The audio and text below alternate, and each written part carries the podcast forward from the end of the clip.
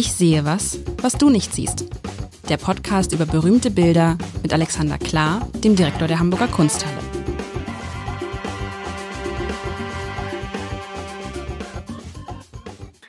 Herzlich willkommen zu einer neuen Folge von Ich sehe was, was du nicht siehst. Der letzten in diesem furchtbar beschissenen Jahr. So, jetzt habe ich es mal gesagt. 2020. Äh, kommt ein Zitat von Alexander Klar. Nee, Alexander, äh, herzlich willkommen. Alexander Klar, Direktor Hallo. der Hamburger Kunsthalle, hat uns heute zum Ende des Jahres etwas wirklich farbenfrohes mitgebracht. Und ein Bild, was mich total, äh, ach, da kriege ich gute Laune. Ich kann es ist so, Bitte. weil so viel Farbe haben wir in diesem Jahr auch gar nicht, also grundsätzlich in diesem Jahr nicht, aber äh, wir haben ja so viel, so viel Farbe in diesem, äh, auch in diesem Podcast gar nicht gehabt. Und dieses Bild ist so, hat herrlich diese, diese Mischung aus Grün, Gelb, Blau. Ich liebe ja Blau. Meine Kinder fragen mich immer, äh, was ist deine Lieblingsfarbe? Meine Lieblingsfarbe ist Blau. Und da ist viel Blau, viel Grün, viel Gelb. Dabei, es hat sowas, es hat sowas Mexikanisches, denkt man, ne? Ja. So. Und es sieht und, und ich bin sehr farbenfroh. Ich bin allerdings natürlich ein bisschen äh, gebremst in meiner Euphorie, weil du ja vergangene Woche gesagt hast, als wir uns um diesen Baum gestritten haben, um diesen Tulpenbaum. Für alle, die es nicht gesehen haben. Also, wie man ein Bild mit einem Baum kaputt machen kann, das kann man, glaube ich, machen. Nein, in dem Bild von. Wir versammeln uns wirklich mal vor dem Bild live. Sobald ja. äh, der Lockdown zu Ende ist, stehen wir da. Und dann reden wir nur über den Baum. Reden wir nur über den Baum. Aber jetzt hier, das ist, es hat was mit dem Friedhof. Hinten ist ein Friedhofsgebäude und das ist so irgendwie aus Südamerika, wo ja Friedhof und so alles so ein bisschen lockerer ist. Was, was, was, was ist das für ein, ein tolles Bild? Ist es groß in Wahrheit? Äh, es ist äh, 70 mal 100 Zentimeter ungefähr, also okay. ähm, ja, ungefähr die Größenordnung. Ähm, ja, äh, Südamerika muss ich gleich, äh, bevor das in die falsche Richtung geht. Nee, nee, wir sind in Nordafrika unterwegs. Ah, okay, ähm, passt auch. Also Wassily Kandinsky und ich habe mir gedacht, zum Ende des Jahres ähm, äh, führe ich ein, zum Ende des Jahres begraben wir dieses Jahr mit einem arabischen Friedhof. So heißt dieses Bild, arabischer Friedhof, gemalt im Jahr 1909, also äh, 111 Jahre alt. Das Bild ähm, es hieß auch mal Araber in Klammern Friedhof ähm, und entstand, äh, in, zumindest in Skizzen, ähm, auf einer Reise, die er, die Wassily Kandinsky und Gabriele Münter im Dezember 1904 äh, nach Tunesien unternahmen. Ähm, und äh, also es ist nicht die berühmte Tunis-Reise, wo Klee und Macke und äh, den dritten habe ich da wieder vergessen, äh, sondern die waren vorher schon unterwegs, die beiden. Ähm, ich glaube, da waren die so in wilder Ehe beieinander und ähm, in, in, auf ihrer Reise konnten sie endlich mal einfach ein Paar sein. In Deutschland musste man sich da immer noch rechtfertigen, wenn man da so gerade noch in Bayern äh, so in wilder Ehe lebte. Und ähm, das, das Bild muss man da auch noch wissen oder könnte man wissen, weil du die Farbenvorheit genannt hast. Das ist knapp vor dem Aufbruch Kandinskis in die ähm, lyrische Ungegenständlichkeit, wie ich das jetzt mal nenne. Und das Dritte, was ich nur sagen wollte, der Friedhof ist eigentlich mehr manifest im Vordergrund. Und zwar siehst du einen ganz interessanten, so einen Stecken, auf dem ein sehr bunter Turban ist. Wenn man genau hinguckt, stellen wir fest, dieser Turban ist in den Franz französischen Farben, die Tricolore, ja, genau. das Zufall ist. Ähm, also insofern ist ähm, so ein Friedhof ist ja mehr in, in einem arabischen Kulturkreis so eine Art verlassenes Gelände, sehr, sehr so pittoresk meistens äh, verlassen. Und das hat ihn, glaube ich, gereizt. Das Einzige, was vielleicht sakral sein könnte, muss aber nicht, das ist diese Kuppel da rechts oben, rechts hinten. Ist es eigentlich so, das habe ich mir, ich habe gedacht, Mensch, diese Art zu malen, die kommt dir bekannt vor. Und dann sagst du Kandinsky und ich sage jawohl. Ja. Ist das, so, ist so klassisch, ne? Und so, so wie das, so malt auch nur Kandinsky, richtig? Ja, wobei er malt ja auf zweierlei. Das ist, es gibt ja den Kandinsky vor dem äh, lyrisch-abstrakt-ornamentalen. Das ist das, wo wir jetzt hier sind. Da gibt's äh, im Lehmbachhaus äh, wunderbare Bilder auch zu, äh, zu besichtigen, neben den ähm, späteren. In der Kunsthalle gibt's zwei, eben den arabischen Friedhof. Das ist sozusagen das letzte, der letzte Atem dieser landschaftlichen Gegenständlichkeit. Dann gibt es ein Bild von 1923, also zehn, zwölf Jahre später. Ähm, das ist dann so eine Komposition, die heißt, glaube ich, Weißer Punkt, wenn ich mich richtig äh, erinnere. Und die wurden dann durch, durchgezählt. Das ist dann nur noch so eine Art ornamentale, flächig versus ornamentale Komposition. Hier hat man ein bisschen das Gefühl, hier spielt noch Russland eine Rolle. Ähm, diese Farbigkeit, diese, diese ganz, ähm, ich sage jetzt nicht naiv, sonst bin ich Russlandbäscher. Ähm, also diese ganz ähm, farbenfrohe Ornamentik, das ist etwas, was möglicherweise also aus der aus der russischen Ecke kommt und jetzt aber in das Licht Tunesiens gebadet wird. Tunesien. Warst du mal in Tunesien? Noch nie, ganz furchtbar, wo ich schon überall war und noch nicht in Arabien. Tunesien, ich, das ist tatsächlich so, du hast in Tunesien ist das ein besonderes Licht und gibt's auch so eine besondere Leichtigkeit. Das finde ich immer toll, wenn man diese Leichtigkeit allein durch Farben darstellen kann. Ne? Ja. Also viele Bilder sind ja sehr, und da muss man sagen, finde ich auch, äh, jetzt wenn ich so kompos, kompos, kompositorisch, habe ich von dir gelernt, gucke, sehe ich das jetzt auch, wenn ich so mit meinen Kindern so Bilderbücher lese, hm. wie wichtig schwarze Flächen oder schwarze Flecken sind. Also man denkt ja immer, oh, schwarze Flecken ist ja einfach, aber auch hier finde ich, dieser schwarze Eingang da hinten, ne? Mhm. Ich glaube, dieses ganze Bild wäre, jetzt, ha, jetzt komme ich mit meiner These, das ganze Bild wäre ohne diesen schwarzen Eingang schwächer, weil dieser schwarze Eingang eben das Bunte drumherum hervorhebt. Ja. Und irgendwie an dem ganzen Bild auch so eine, so, so, eine, so eine, was hast du? Ja, der gibt überhaupt so einen Rhythmus. Entschuldigung, genau. ich wollte nicht ins Wort fallen. Nee, nee, nee, bitte. Also, also oder? Oder? Und es das, das gibt ihm eine tiefe Rhythmus, irgendwie, äh, gibt ihm Halt. Das, dem, äh, baut er das um diesen, um diesen schwarzen Eingang, der ja an sich äh, relativ unspektakulär ist, ist um diesen schwarzen Eingang das ganze Bild herum aufgebaut? Ähm, weiß ich nicht, aber dem können wir uns ja mal nähern. Wenn du mal das Bild, wenn du von, von dem, also schwarz weiß ich gar nicht, sehr, sehr dunkles Blau hätte ich gesagt, weil ich, wir können ja beide nicht so genau drauf gucken. ja, auf jeden Fall sehr dunkel. Also das ist eine, dunkle, eine dunkle Fläche, ja. Und die hat ihre Entsprechung ganz vorne. Da ist etwas, was aussieht wie eine Figur. Und ganz ehrlich, mich erinnert die an so einen eingehüllten Pleurant, einen, einen Beweiner an diesen äh, Burgundergräben. Davon hatten wir es auch schon, von diesen Gräbern. Das ist doch wie so eine trauernde Figur ganz im Vordergrund. Siehst Stimmt. du die auch? Kann auch eine Grabfigur sein, ne? Kann auch so womöglich. Ja auch, womöglich, genau. Und, und daneben steht ja, auf, steht, ja. Steht, steht, aber daneben steht, man würde sagen, die hat so eine Mütze, so eine, also würde sagen, so, so eine, so eine Mützen, so eine bunten Mützen Turban. sind Torbahn, aber es könnte auch eine Mütze sein. Ja. Aber egal, auf jeden Fall steht da irgendwie ein, ist es ein Mensch? Man weiß es nicht. Man sieht ja keine Konturen und nichts. Eine Figur würde ich es mal nennen. Jedenfalls, ja. worauf ich hinaus will, das von dir angesprochen, dieser Torbogen, dieser dunkle und die Figur im Vorne, die, die spannen im Endeffekt so eine, so eine Linie oder ein, eine, eine Flucht auf nach hinten. Das wird auch noch durch diesen Weg und die Treppen auf dieses Tor hin verstärkt. Und dann hast du äh, so ein Geflecht, aber ein wirklich sehr, sehr, ich sage jetzt mal, überzeugend angelegtes Geflecht. Du hast das Gefühl, du stehst auf einem ja, auf, auf so einem Hanggrundstück, das geht so langsam nach oben und darauf sind diese Turbane und Stützen verteilt. Und das ist ein toller Rhythmus. Das macht wirklich auch äh, ganz viel Spaß, sich das anzugucken. Ne, dadurch kriegst du auch die, diese Mehrdimensional Mehrdimensionalität. Ich habe heute die ganzen schwierigen Wörter. Also, dass du die Tiefe, du, das Bild hat so, das Bild ist für mich eines der Bilder, was unglaubliche Tiefe hat, obwohl die Distanz von vorne bis hinten vielleicht, was sind das? Vielleicht 20, 30, 40 Meter, mehr ist das ja nicht. Aber es hat ja. eine tierische Tiefe. Und äh, was sich ganz schön ergänzt, das sind äh, so topografisch nachvollziehbare Dinge wie Treppen und Weg und dann wieder nicht nachvollziehbare Dinge, die einfach so Farbflächen sind. Tatsächlich würde ich mal behaupten, in dem Bild ist nichts Schwarzes, weil äh, die Expressionisten um, um Kandinsky herum hassten nicht so sehr wie Schwarz. Ähm, äh, der, der, der Jawlensky musste sich quasi Speziallizenz holen, damit er hin und wieder mal eine schwarze Umrisslinie malen darf das ist ja hier so ein bisschen, klingt an, alle, alle Begrenzungen dieser Farbflächen sind die Farbfläche selber. Da gibt es nichts, stimmt. was irgendwie eine, da ist keine Linie drin oder sowas. Wie, also da gab es, gab es bestimmte Farben, die man außer Schwarz, also Schwarz durfte man nicht verwenden, aber sonst alle Farben? ich glaube nicht, also ich, manchmal wäre ich liebend gern bei deren abendlichen Gesprächen dabei gewesen, weil das wissen wir natürlich heute alles nicht mehr. Das ist ja alles später mal von denen irgendwie kolportiert worden, da haben sie geschrieben, das und das sei gewesen, aber es ist ja immer so, der Schreibende kolportierte, was er kolportieren will. Das heißt, wir wissen gar nicht, wer da wie was äh, diskutiert hat. Tatsache ist, aber sie wollten eben die Umrisslinie schon überwinden. Das haben ja auch schon die, die Impressionisten getan. Ähm, davor herrschte, das zieht sich das ganze 19. Jahrhundert. Wir hatten ja bei Ingres und bei Delacroix die beiden äh, Antipoden. Der eine, der Ingres, malt diese fantastisch zeichnerisch hervorragenden Bilder, die dann auskoloriert werden und Delacroix, der schmiert die Farbe auf die, auf die Leinwand und daraus entstehen dann die Formen. Und er ist hier so ein Nachfahre von Delacroix. Hier wird einfach mit Farbe die ganze Komposition gemacht. Und ich glaube, auch noch die Expressionisten haben sich da die Köpfe heiß geredet über, wie viel Umrisslinie denn eigentlich sein darf.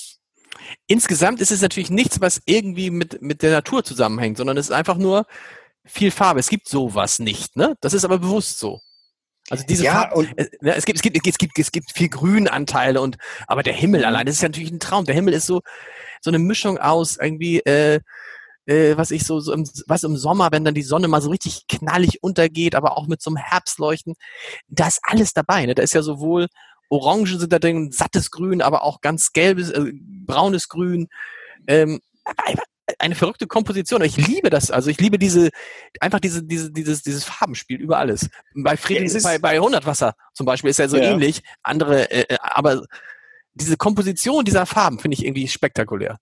Also äh, dieses Bild orientiert halt schlicht und einfach nicht an der Natur als eine Art äh, wir, Motivgeber oder, oder Farbgeber, weil das hat seine eigene Natur. Denn dieser Himmel, wenn es denn ein Himmel ist dahinter, der da in, von rosa über gelb, rot, bis zu, äh, was ist es ganz oben rechts, so eine Blau hinchangiert.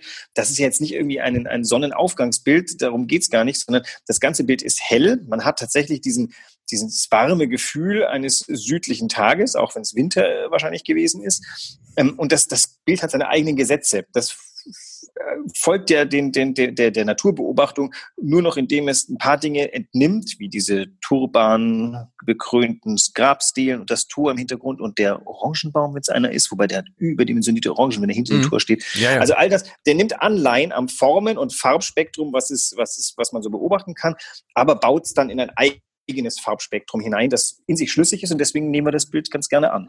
Ist das schwer zu malen? Wenn du, wenn du keine Linien hast, du musst es immer abtrennen durch die einzelnen Farben oder malt man, sind diese Bilder mit hunderten von Schichten äh, Farbe versehen? Nee, äh, also das ist total einfach zu malen, wenn man Vassili Kandinsky heißt, weil dann hat man das ja lange geübt und dann macht man Stimmt. das. Dann hat man, äh, wir haben ja, glaube ich, auch schon mal darüber gesprochen, äh, jeder Maler stellt sich ja quasi sein eigenes Problem und versucht es dann zu lösen. Und ähm, jetzt wüsste ich aus dem, aus dem Ärmel nicht gerade zu sagen, was für Probleme sich Vassili Kandinsky zu dem Zeitpunkt gegenüberstand. Also ich glaube, er wollte kein Landschaftsmaler werden. Er wollte immer ein, ein, ein Ausdruck, ein, die, die waren ja auf der Suche nach dem reinen Ausdruck und dann nahm er jedes Motiv dafür. Was er sich selbst für einen Auftrag gegeben hat, ähm, in dem Bild ist, könnte ich jetzt gar nicht sagen. Also er wollte sicher nicht irgendwie einen Friedhof um des Friedhofs willen malen, sondern er sah dieses Motiv und sagte, ah, okay, das will er. Am Ende kann man, wenn man die Stelle fotografiert, gibt es vielleicht gerade noch ein Tor und hinten rechts zwei Türen und eine Kuppel und vorne ein paar Grabsteine. Der Rest ist erfunden oder erkomponiert. Das ist ja auch toll, dass du dann in so, in so Bildern, dass das bewundere ich manchmal bei Leuten, die so uralte, verkommene Häuser kaufen und du denkst, meine Güte, warum hast du dir dieses Haus gekauft? Und dann kommst du zwei Jahre später und denkst, hä? Und dann sagen die ja, ich habe das damals schon gesehen in diesem Haus. Und ich ja. denke mal, ich habe ich hab nur eine Ruine gesehen. Und so ähnlich ist es ja hier. Das ist wahrscheinlich, wenn man jetzt das ein Foto, wenn es dazu ein, äh, ein Vorbild gibt, das weiß man ja, weiß man wahrscheinlich gar nicht. Ne? Vielleicht gibt es eins, oder gibt es ein Vorbild, sicher? Ich glaube, der hat das skizziert. Äh, äh, Kandinsky okay. hat gerne skizziert. Der lief in ganz Bayern rum und skizzierte. Also okay, und, dann, und, was man dann darin sehen und was man daraus machen kann, das ist natürlich, äh, warum hat er sich dann von dieser Art zu malen aus, abgewandt?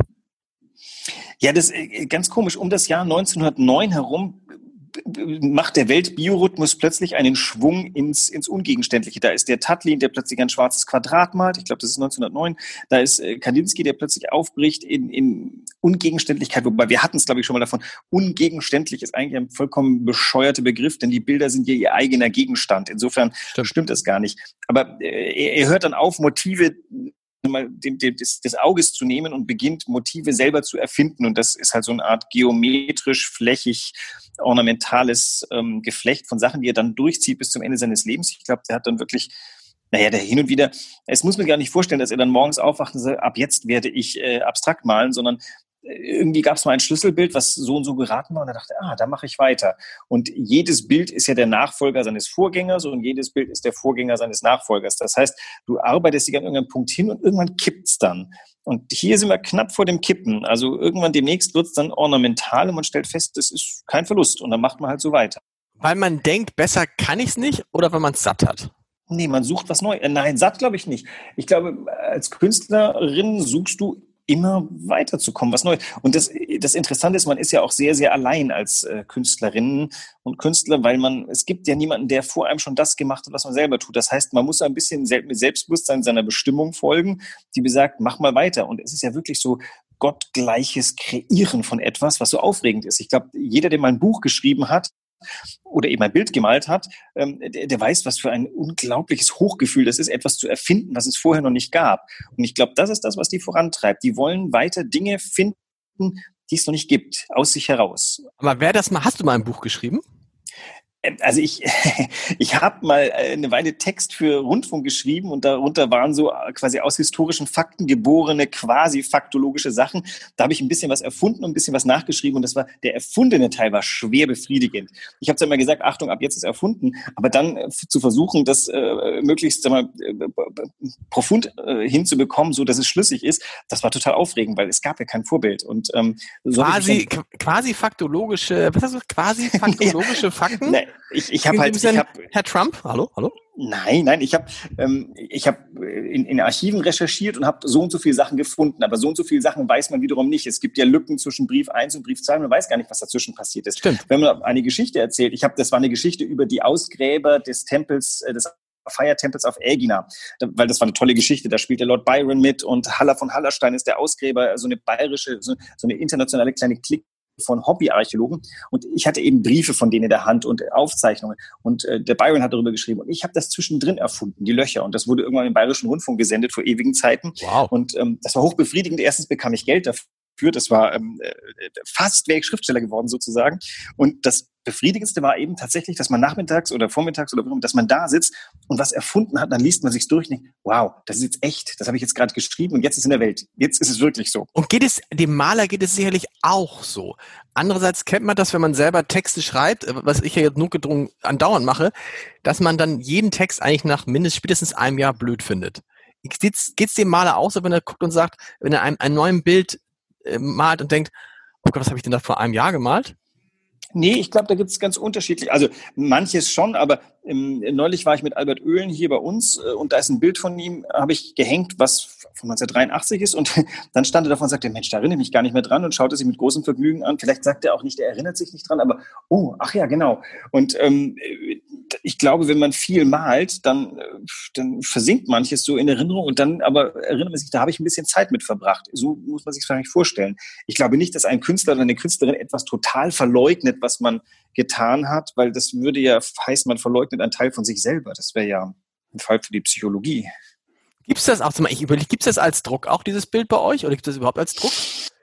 Das würde ich mir sofort aufhängen. Findest du das, findest du das doof, wenn man sich Drucke aufhängt zu Hause? Nein, nein, nein, nein, nein. Also äh, äh, es wird es mindestens als Postkarte geben. Äh, ich muss ja gleich mal suchen. Du kriegst von mir eine Weihnachtspostkarte, wenn das. Ähm ist so ein bisschen, ich weiß gar nicht, ich überlege jetzt gerade so zum Jahresende wird man ja so ein bisschen bilanzieren. Ich überlege gerade, was ist das jetzt mein Lieblingsbild dieses Jahr? Nee, dafür gab's, ja, weiß ich nicht. Wir haben 36 Bilder von, habe ich glaube ich gezählt. Boah, 36 und wir hatten auch Skulpturen dabei. Das darf man nicht vergessen. Richtig, also 36 wir hatten auch Werke. Wäre wär, wär toll. Ist, lustig ist, ich, zu Kandinsky habe ich ein zwiegespaltenes Verhältnis. Ich habe ja lange am Guggenheim gearbeitet und da ist Kandinsky einer der Säulenheiligen. Und als ich ganz, als ich anfing beim Guggenheim, muss ich zugeben, war Kandinsky nicht top on my list. Du lernst dann ganz schnell zum Esprit de Corps der, äh, der Guggenheim-Familie gehört, dass man Kandinsky besser gut findet. Und dann habe ich mir das alles angeguckt und gedacht, okay, ja, dann, dann magst es halt. Dann hat es lange geschlafen und äh, dann zwischendurch begegnet man Bilder und sagt, ah, ah, drum hat der Kandinsky diesen Weltruhm. Das ist tatsächlich ah. fantastisch. Und bei dem Bild, das ist mir auch tatsächlich vor ein paar Tagen reingelaufen, wo ich dachte, Mensch, das möchte ich zum Jahresende fast schon so ein bisschen als eine Summe, auch weil es eben jetzt etwas über 100 Jahre alt ist. Und äh, der, der, ähm, der Runge von letzter Woche, der ist eben etwas über 200 Jahre. Und da habe ich gedacht, ich möchte mal dieses überspannen. Wir gucken jetzt ja gerade auf ein Pandemiejahr zurück und haben das Gefühl, wir sind gealtert wie nix. Das war bloß ein Jahr. Und jetzt gucken wir 100 Jahre zurück. Was war alles in den 100 Jahren? Und das ist das, wozu ein Museum taugt. Dazu gehst du, glaube ich, in die Kunsthalle, um die beruhigende Nachricht zu bekommen. Die Welt ist immer weitergegangen. Und hier sind 700 Jahre Zeugnisse von guten Zeiten, schlechten Zeiten, Erinnerung an guten Zeiten, gute Zeiten, schlechte Zeiten, ähm, Tragik, Katastrophe, Aufbruch. Und das Bild fand ich so ganz interessant, ähm, nicht ambivalent, aber es ist, ohne untunlich fröhlich zu sein, durchaus optimistisch. Und das, obwohl es ein Friedhof ist. Das ist, das ist ein schönes Schlusswort. Wir wünschen allen unseren Hörerinnen und Hörern ein frohes neues Jahr. Im neuen Jahr durfte ich mir das wünschen zum Auftakt des neuen Jahres. Da werden wir dann mal über eure spektakuläre Neuerwerbung sprechen.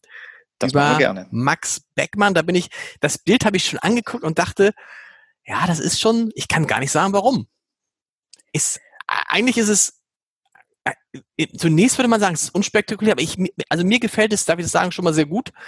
Und da musst du nochmal, wir haben ja schon mal drüber gesprochen.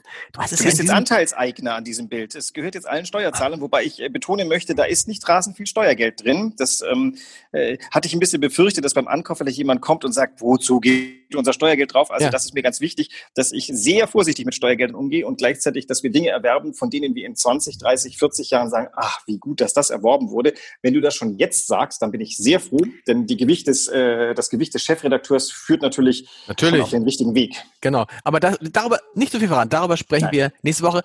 Allen einen guten Rutsch, bleibt zu Hause, äh, feiert, böllern kann man eh nicht. Hört euch in der Silvesternacht nochmal alle 36 Podcasts an. Und dann bis, in, bis zum neuen Jahr. Alexander, alles Liebe. Ich freue mich. Bis dann.